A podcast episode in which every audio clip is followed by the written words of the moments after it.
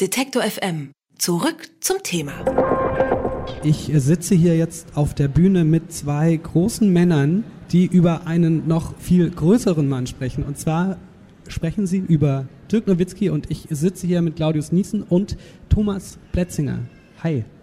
Hallo. hallo, hallo. Vielen Dank, Philipp. Ja, äh, ähm, genau, während ich eher nach vorne gewachsen bin, ist, ist Thomas zumindest schon mal richtig rumgewachsen an der Stelle.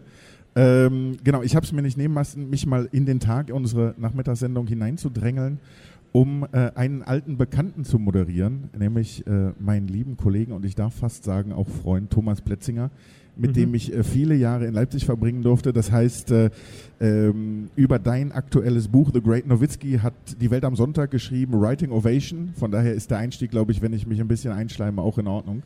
Das ist immer völlig in Ordnung.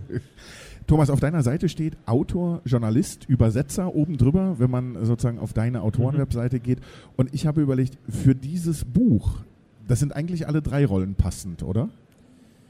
Ja, tatsächlich, kann man, glaube ich, schon so sagen. Ähm, ähm, klar ist das, das ist äh, Non-Fiction, ähm, aber ich habe natürlich, glaube ich, dieses Buch auch mit dem Hintergrund des, des Romanenschriftstellers äh, schreiben können.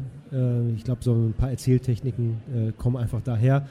Äh, Übersetzer vielleicht, äh, gut, ich habe meine Interviews auf Englisch geführt. ja, ich dachte eher auch teilweise so ein bisschen Übersetzer. Ich habe schon das Gefühl, ich, ich glaube, das nimmt man mir ab, dass ich wirklich null Ahnung habe von Basketball. Mhm. Äh, dieses Buch ist nicht so geschrieben, dass ich nicht auch Spaß hätte äh, an diesem Verstehen oder an dieser Welt. Ja. Meine, du, du, hast 2011 ja auch schon angefangen mit Gentleman, wir leben am Abgrund. Das war eine Saison, wo du Alba Berlin begleitet hast. Mhm. Äh, war das sowas wie eine Fingerübung äh, für äh, The Great Nowitzki?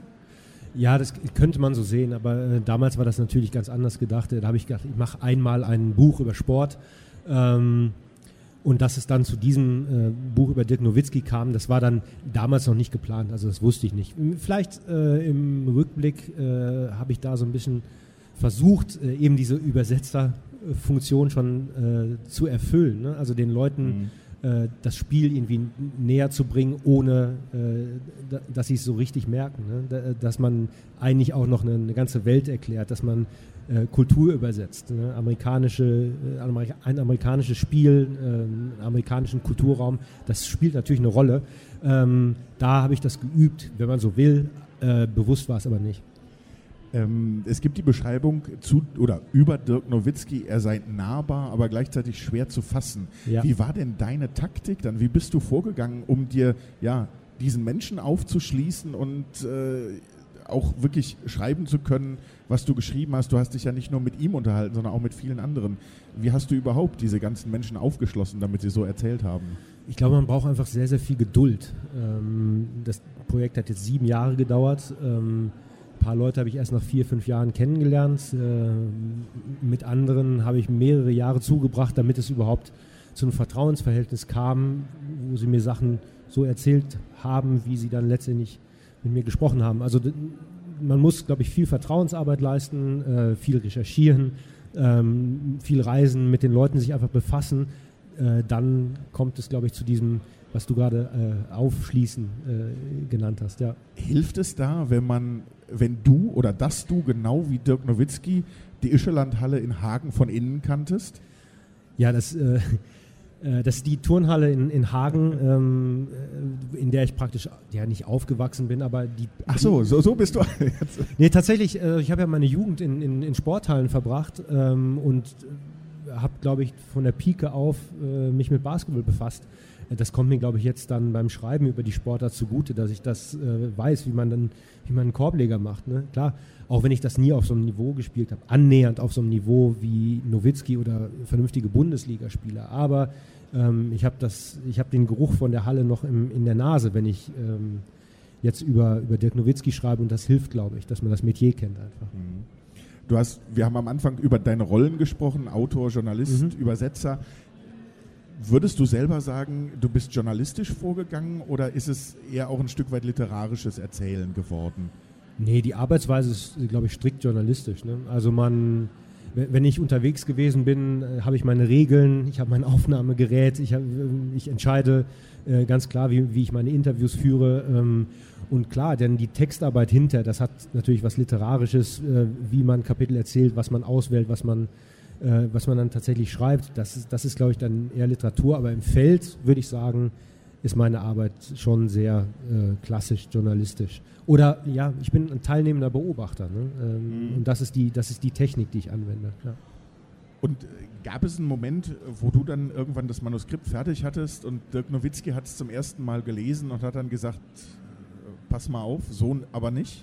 Nee, ich, ich glaube, wenn man, wenn man so, so viel Zeit miteinander verbringt und ich habe zwischendurch immer wieder mal auch ein Porträt geschrieben über ihn, äh, eine Geschichte, ähm, dann entwickelt sich, glaube ich, so ein Vertrauensverhältnis, dass ich auch weiß, äh, was er was er akzeptiert, was er gut findet. Ähm, und, und tatsächlich äh, bin ich mit, mit seinem Camp, also mit seinen Leuten, äh, durch das ganze Manuskript von vorne bis hinten gegangen. Und, aber es war tatsächlich nicht so viel. Ähm, er, das war eher so ein äh, ja, Fact-Checking ähm, mit Leuten, die es wirklich wissen. Und das ist sehr, sehr hilfreich gewesen, natürlich, klar. Ähm, ist da am Ende dann auch, wenn du, du hast es gesagt, sieben Jahre hat es gedauert, verändert das auch die Beziehung zu so jemandem wie Dirk Nowitzki, der ja äh, durch und durch ja ein Promi ist, jetzt nicht, also eine Bekanntheit hat? Seid ihr sowas geworden wie Freunde? Äh, oder zumindest äh, gibt es eine andere Beziehung da? Also man kann, glaube ich, sagen, dass wir uns während der Arbeit an dem Buch sehr, sehr strikt daran gehalten haben, ähm, unsere Rollen nicht zu verlassen. Ich war immer der, der beobachtet hat und er war der Beobachtete. Ähm, diese Rollen haben wir beibehalten. Äh, wenn wir sie mal verlassen haben, haben wir das, glaube ich, mit Ansage gemacht. Ähm, äh, und dann, dann haben wir, keine Ahnung, mal ein Bier zusammen getrunken oder sowas. Ne? Aber in der Regel haben wir diese Rollen nicht verlassen. Ähm, was das jetzt für ein Verhältnis ist, das kann man äh, nicht so richtig sagen. Also ich würde jetzt, wir sind in Kontakt, wir texten hin und her, aber ich würde jetzt nie behaupten, äh, ich würde das nie Freundschaft nennen wollen, das, das dauert länger, das, das mhm. braucht äh, das braucht Tests und das braucht äh, Ausdauer und dann kann man das vielleicht irgendwann mal sagen, aber vielleicht auch nicht. Also völlig offen. Du bist mit dem Buch äh, ziemlich weit oben eingestiegen auf der Spiegel-Bestsellerliste. Ähm, wie ist das aus dieser ganzen Arbeit mit dem Buch? Du bist ja auch in eine ganz andere Welt nochmal eingetaucht, auch wenn du sozusagen die mhm. sportliche Dimension schon kanntest. Ist es an der Stelle was, wo du sagst, oh, da habe ich Einblicke gehabt, da habe ich was gelernt, darauf wäre ich vorher gar nicht gekommen, was, was, einem, was einem passiert äh, in dem Umfeld? Ja klar, also ich kannte diese Welt ein bisschen, ähm, aber natürlich gab es überraschende Momente. Ne? Also was mir vorher zum Beispiel nicht klar war, war, wie bekannt er ist, wie, wie groß er ist, also und was das dann äh, bedeutet. Ne? Klar, normalerweise sieht man ja Superstars oder so Prominente eben in diesen prominenten, gut ausgeleuchteten Momenten äh, auf dem Spielfeld oder eben bei Medienterminen oder Fernsehsendungen oder sowas. Ähm, und was das dann aber heißt, äh, mit, mit diesem Ruhm und dieser Liebe der Leute äh, im Alltag umzugehen, das äh, sieht man meistens nicht. Ne? Wenn, wenn das Scheinwerferlicht aus ist, äh, und man äh, aber weiß, dass die zum Beispiel übers Tanken nachdenken, wann können sie unbemerkt tanken gehen.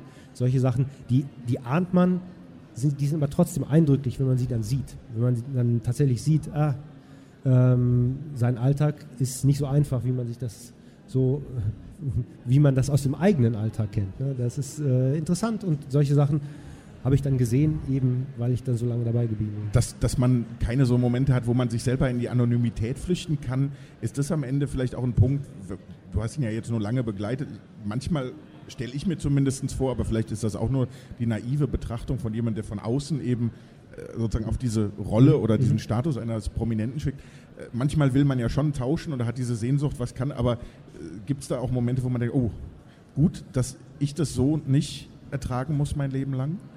Ach, ich, ne, ich, ich glaube, es ist immer problematisch, diese Maßstäbe, die, die man aus seinem eigenen Leben äh, kennt, an, an so ein Leben anlegen zu wollen und das dann äh, bewerten zu wollen. Also keine Ahnung, man, manche Leute sagen, ja, es muss doch fürchterlich sein, äh, wenn man nicht mehr das und das kann.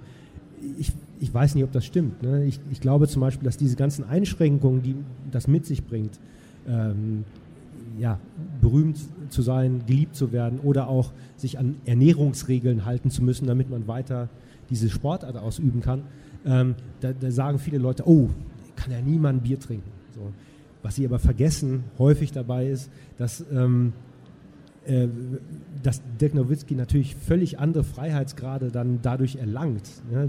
Indem er eben sich vernünftig ernährt, kann er sich besser bewegen und äh, hat dann Momente der großen Freiheit auf dem Spielfeld, die man sich selber überhaupt nicht vorstellen kann. Äh, wie toll das sein muss, wenn man so gut etwas kann, wie er Basketball spielen kann. Und das ist so eine Wechselwirkung, die man, glaube ich, unterschätzt. Man selber denkt dann, ja klar, der muss ganz viele Sachen anders machen, als man selbst das muss da kompliziert sein. Ich glaube einfach, dass dieses, diese 1 zu 1 Betrachtung nicht funktioniert. Beobachtung und Reflexion, das war schon in deinem Romandebüt im Prinzip diesen Umgang, dieses Spiel, das hast du, glaube ich, damals schon sehr beherrscht. Äh, du hast es, glaube ich, peu à peu verfeinert, beziehungsweise auch hier wieder angewandt mhm. in The Great Nowitzki, das war The Great Plätzinger hier bei Detektor FM live auf der Frankfurter Buchmesse. N99 hat, heißt unser Podcast zum Nachhören an dieser Stelle. Und das Buch kann man kaufen. Es erschien bei Kiepenheuer und Witsch und kostet 26 Euro. Thomas, vielen Dank, dass du heute da warst. Ich danke dir, ich danke euch.